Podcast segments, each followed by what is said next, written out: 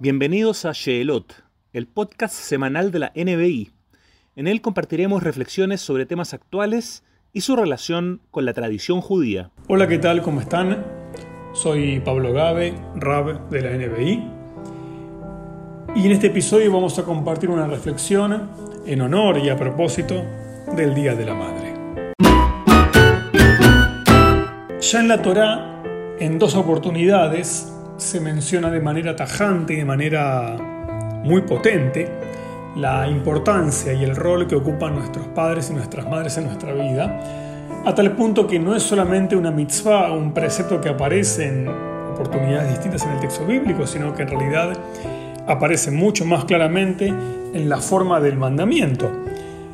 Cabe de tabija, de timeja, honra a tu padre y a tu madre, forman parte del decálogo que aparece en la Torá en dos oportunidades. En primer lugar aparece en el libro de Shmot y aparece en forma reiterada en el libro de Devarim, en Éxodo y en Deuteronomio. Por lo tanto, a partir de esas dos apariciones en los decálogos, uno toma notoriedad o toma conciencia de la envergadura que representan el, el, honor, el honrar, el vínculo que nos une con nuestros padres, padres y madres. Y al mismo tiempo, en otro fragmento de la Torá, aparece otro concepto, otra acción referida a los padres y a las madres, pero que tiene que ver con el temor. Temer a, y dice la Torá, temerá a, nuestra, a la madre y al padre. Todo hombre dice Ish y Mobe Aviv Tirau. Todo hombre, hombre como ser humano, hombre y mujer por supuesto, debe temer a su madre y a su padre. Y es interesante como siempre destacamos que ningún verbo, ninguna palabra, ninguna idea, ningún, ninguna expresión es, es casual en la Torah, sino que todo lo contrario, cada expresión, cada idea, cada palabra tiene su razón de ser lógica dentro del texto bíblico. Entonces la pregunta que nos hacemos es, ¿por qué motivo cuando habla del honor dice honrar a tu padre y a tu madre, precediendo al padre, el padre a la madre, pero cuando habla de temer, dice todo hombre, toda persona, temerá a su madre y a su padre. ¿Por qué en el honor aparece el padre y luego la madre? Y en el temor aparece la madre y luego el padre. Rashi, como muchos otros exégetas y comentaristas bíblicos, pero Rashi me quiero referir puntualmente, da una explicación a Baikra 19, que es el momento, el fragmento, perdón, donde aparece el temor a la madre y al padre en ese orden. Y lo que dice Rashi es que compara, obviamente, conociendo ambos fragmentos, se dice que cuando la Torá habla de honor, antecede el padre a la madre, porque toda persona naturalmente va a honrar a su madre y no a su padre. Y como va a honrar primeramente o naturalmente a la madre, se antecede, se precede el honor, el padre y luego la madre. Pero cuando la Torah habla del temor, dice como todos tendemos a temer a nuestro padre porque es la autoridad, porque es la ley, antecede el temor a la madre y después está el temor al padre. Esto Freud sería, por supuesto, un, un festín, la idea del padre como ley, ¿no es cierto? Y por ese motivo como se, aparece ya, digamos, predeterminado, amor y temor, honor a la madre naturalmente y temor al padre, es que está invertido el orden en que son mencionados. De alguna forma, lo que está diciendo es que la norma actúa en consecuencia al comportamiento natural. Y también por este motivo, o a partir de esta misma idea, es que cuando pedimos por la salud, cuando pedimos por la refuá de una persona determinada, siempre decimos el nombre de la persona y decimos el nombre de su madre. La única vez en que aparece primeramente la madre mencionada, ¿sí? fulano, ben su mamá, o fulana, bat su mamá, es cuando pedimos por la salud. ¿Y por qué? Porque explica la tradición también judía, tradición rabínica fundamentalmente, más cercano a la mística, que la madre representa el aspecto de la misericordia, el atributo de la misericordia. Y por lo tanto, siempre eh, cuando pedimos por refuá, pedimos por la recuperación de la salud de alguien, lo hacemos a través del atributo de la misericordia y no del rigor. Misericordia que aparece, como decíamos antes, vinculada al tema de la madre. Con relación al, al tema del temor y del, y del, honor que aparece en el texto bíblico, dijimos, vinculados al padre que a la madre, también aparece en otros pasajes del texto bíblico el honor y el temor a Dios. Y como antes decíamos, los jajamim, los sabios, entienden que así como el temor al padre y a la madre aparece en un formato, y el mismo formato utiliza para hablar del temor hacia Dios, es que en el Talmud dicen que aparecen en la misma categoría el temor al Padre, Madre y Dios, porque los tres son socios en la creación de un ser humano. Sí, así es. Eh, también da lugar a interpretar y entender y a, hacer una filosofía o un psicoanálisis de esto, ¿no? Esta idea de que eh, Padre, Madre y Dios son parte de nuestra creación, pero si hacemos un análisis hacia atrás y entendemos que la primer pareja de la humanidad fue creada por Dios y a partir de esa primer creación, esa pareja fue creando otros seres vivientes, seres humanos, perdón. Por lo tanto, todos tenemos, todos somos producto de la unión de nuestros padres, en una mirada más clásica, por supuesto, y también eh, algo de Dios está en esa primer creación y está en la creación de cada ser humano. Por ahí en menor medida, por ahí en un, porcentaje menor que en la primera creación, pero Dios se mantiene y sigue estando, por supuesto, en, en cada creación y por lo tanto es que el honor a Dios y el temor a Dios también aparece muy vinculado en el temor y en el honor a cada uno de nuestros padres, padre y madre por igual, por supuesto, ¿no es cierto? Y cuando en un momento determinado decíamos que aparecía el honor y el temor a los padres y el temor a Dios, hay una tensión también que aparece en ese mismo fragmento en Baikra, en Levítico, cuando dice, por ejemplo, ¿por qué aparece el temor a mamá y papá?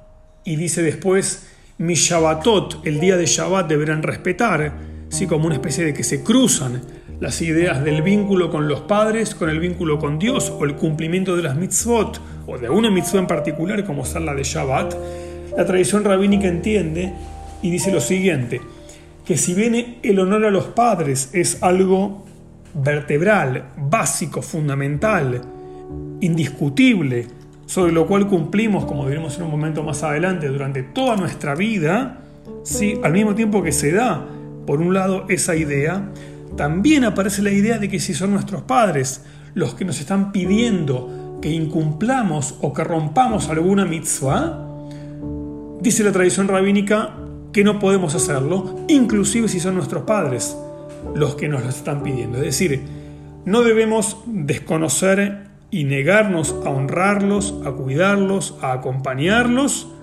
pero eso no implica que por pedido de ellos, por de cualquier persona, por supuesto, rompamos con algún tipo de mitzvah.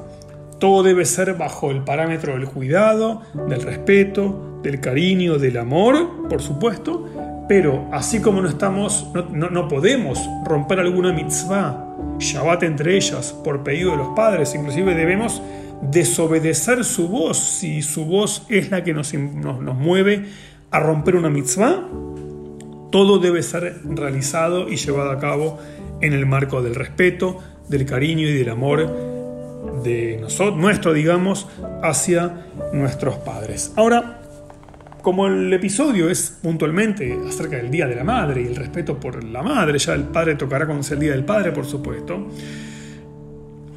¿cuál es el lugar que tenemos, cuál es el lugar que ocupa nuestra madre? Nuestra madre siempre se caracterizó por lo general en un modelo más clásico, si bien hoy en día padre y madre ocupan un lugar un poco más de igualdad, de responsabilidad, de cuidado.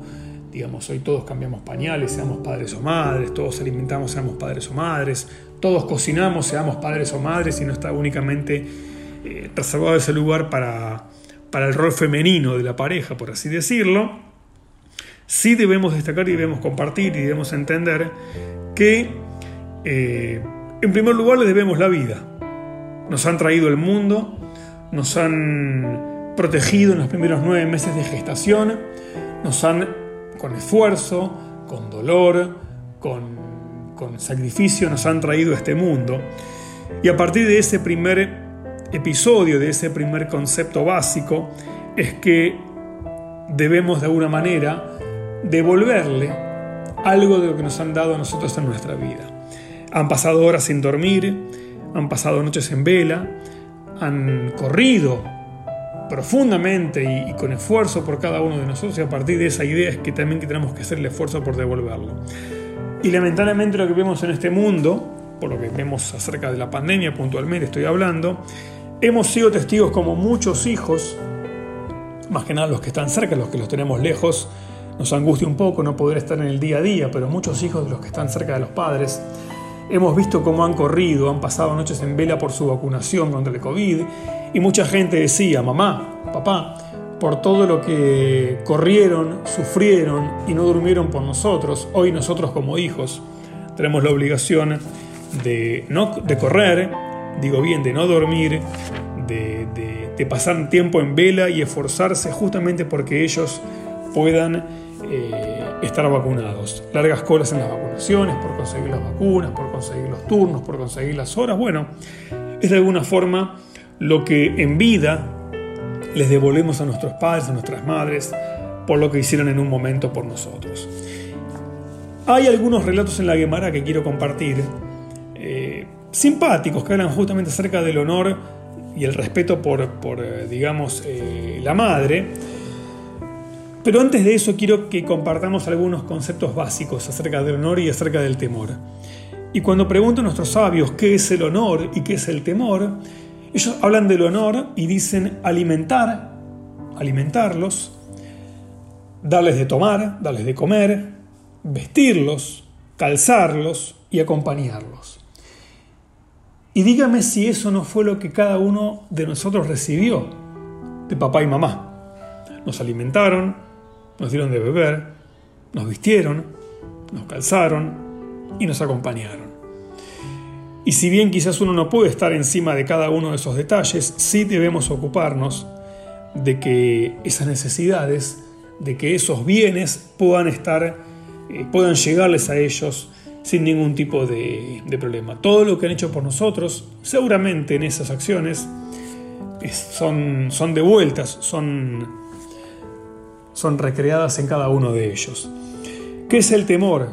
Para los sabios y responden no contradecirlos, no ocupar su lugar, no hablar en su lugar. Y si bien no estamos hablando de, de callar, de bajar la cabeza, es más bien reconocer en ellos que la experiencia, que el recorrido, que la vida vivida, eh, deja conocimientos y deja, deja una sabiduría que nada más que lo vivido lo puede dejar, ¿no es cierto? Entonces en ese sentido tiene que ver con uno puede discutir, uno puede, digamos, pensar diferente, pero siempre en el marco del cariño, en el marco del respeto.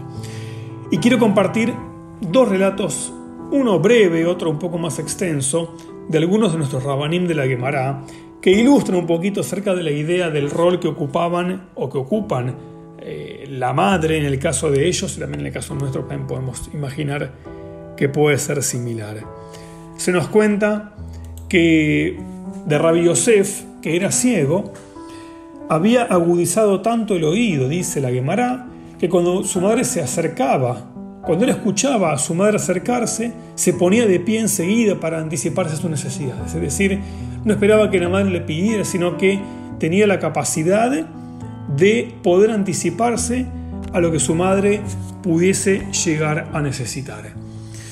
En segundo lugar, sobre Rabbi Tarfón, tenemos eh, una idea, un, relato muy, muy bonito. Dos en realidad. Uno se cuenta que cuando, cuando la mamá de Rabbi Tarfón quería subir a su cama, él lo que hacía era como colocarse en cuatro patas, ¿no? Para que su madre pudiese pisarlo y llegar a su cama.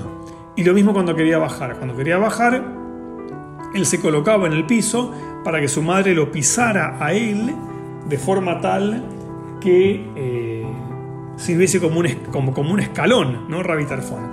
Pero otra historia muy muy linda es la que cuenta que cuando murió el papá de Rabitarfón, él fue a buscar a su madre a su casa después de pasarle periodo de duelo y eligió llevársela a vivir a su propia casa, querrá que la mamá de Rabbi Tarfón viviese con él y con su familia. Y un Shabbat, un día sábado por, durante la mañana, que Rabbi había ya rezado y estaba en su casa estudiando algo de Torah, había salido del jardín que tenía Rabbi y leía algo de Torah, él vio que su madre solía siempre caminar en Shabbat en aquel jardín tan hermoso que tenía Rabbi en su casa, y en un momento determinado, viendo que su mamá caminaba por el jardín y que siempre disfrutaba mucho en esa caminata, vio que ella como que se detuvo su caminata y se inclinó hacia el suelo. Eso asustó mucho a Rabbi Tarfón, ya que nunca hacía algo así la mamá. Se acercó a su madre corriendo y vio que la sandalia de su madre, el calzado de su madre, se había roto y no podía caminar porque el suelo habría de lastimar la planta del pie de la madre. Tampoco podía Rabbi Tarfón reparar la sandalia porque estaban en Shabbat y ya no se puede hacer ningún tipo de trabajo ni de reparación ni de nada material. ¿Y qué hizo Rabbi Tarfón? Se colocó como en cuatro patas, colocando la palma de sus manos en el suelo, aunque se pinchaba y le dolía, también las rodillas, y le dijo a la mamá que se sentase sobre su espalda y que colocase sus pies arriba de las palmas de las manos de Rabbi Tarfón. Y así, en cuatro patas, fue llevando a su mamá hasta su habitación para que justamente la madre no se lastimase la planta de los pies pisando el suelo que resultaba ser tan con tanta piedra, con tanta cosa irregular que evidentemente sí lastimó a las palmas de las manos de Rabbi Tarfón. Y un día estaban estando Rabbi Tarfón enfermo en su casa, los rabinos, los jajamim, los sabios que sus compañeros en la yeshiva lo fueron a ver, el Beit Midrash, lo fueron a ver a la casa. Y como estaba descansando, la mamá se deshizo en lujos de, hacia su hijo, contando todo lo que había hecho por, él, eh, por ella. Perdón, y los rabinos le respondieron que en realidad, con todo lo que hizo, no llegó ni a la mitad de lo que es en honor a los padres. Y la madre, un poco enojada, un poco indignada, les preguntó: ¿Por qué dicen eso de mi hijo después de todo lo que hizo? Y ellos respondieron que en realidad dicen eso porque uno nunca sabe cuál es la mitzvah cuál es el precepto, cuál es la misión por la cual vino este mundo. Y si uno vino a este mundo para cumplir justamente esa mitzvah, la de honrar a los padres, si uno felicitara con profundidad y con entereza a quien cumple esa mitzvah, ya sentiría que la mitzvah está cumplida. Y como nunca sabemos qué mitzvah debemos cumplir, siempre tenemos que seguir persiguiendo ese precepto, persiguiendo esa misión y buscando qué es lo que tenemos que hacer hasta el último día de nuestras vidas. Y así como honramos a nuestras madres y nuestros padres, pero hoy más honramos a nuestras madres en vida, acompañándolas, cuidándolas, ocupando de que nada le falte, alimentándolas, corriendo por todo lo que han corrido, pasando horas por todas las horas que han pasado por cada uno de nosotros en nuestra infancia, inclusive luego de la muerte de nuestra mamá, también rezamos Kadish, también cumplimos mitzvot en su honor y en su nombre para mostrar que justamente la, partida física de nuestras madres no es el, final de seguir cumpliendo mitzvot y haciendo méritos por cada una de ellas. Y justamente por las mamás que nos han traído el mundo, también por las que nos han criado, que no siempre son las mismas. A veces la vida nos enfrenta a la experiencia de tener mamás que nos traen al mundo, mamás que nos crían, que nos educan, que nos acompañan, y así como uno es padre para toda la vida, uno también es hijo para toda la vida. Así que por ellas, por los lazos biológicos, por los lazos sociales que nos han unido con nuestras madres, que sea un episodio especial, que sea un podcast que nos haga pensar desde la tradición judía y también desde cualquier tipo de tradición, el vínculo, qué tipo de vínculo queremos tener con nuestras madres qué tipo de relación queremos tener con ellas, tanto en vida como después. Pero fundamentalmente, los que tenemos la enorme brajá de aún tenerlas en vida, pensemos en eso, pensemos en ellas y busquemos la forma de, de cerca o de lejos, como a veces tenemos algunos, de recrear y de día a día alimentar ese vínculo hermoso entre cada uno de nosotros con nuestras madres y que tengan todas ellas mamás, esas madres, un hermoso y feliz Día de la Madre. Esto fue un nuevo episodio de Sheelot, el podcast semanal de la NBI. Muchas gracias por escucharnos. Nos vemos la semana próxima.